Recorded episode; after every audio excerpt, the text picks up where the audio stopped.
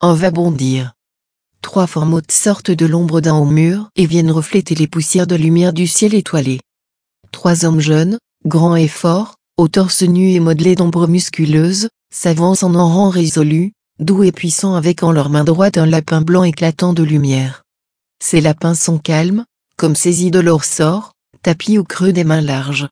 À la main gauche, de la gauche à la droite, une grosse cloche, une grosse épée et un marteau ou plutôt une petite masse. Il s'agit alors de déterminer lequel des trois lapins s'enfuira, car, je sais déjà que l'un d'eux va jouer son sort sur le ressort d'un bond. C'est le marteau qui s'anime et surprend le lapin aux côtés de la cloche qui détale comme prévu. Je m'éveille, le sourire aux yeux et aux lèvres.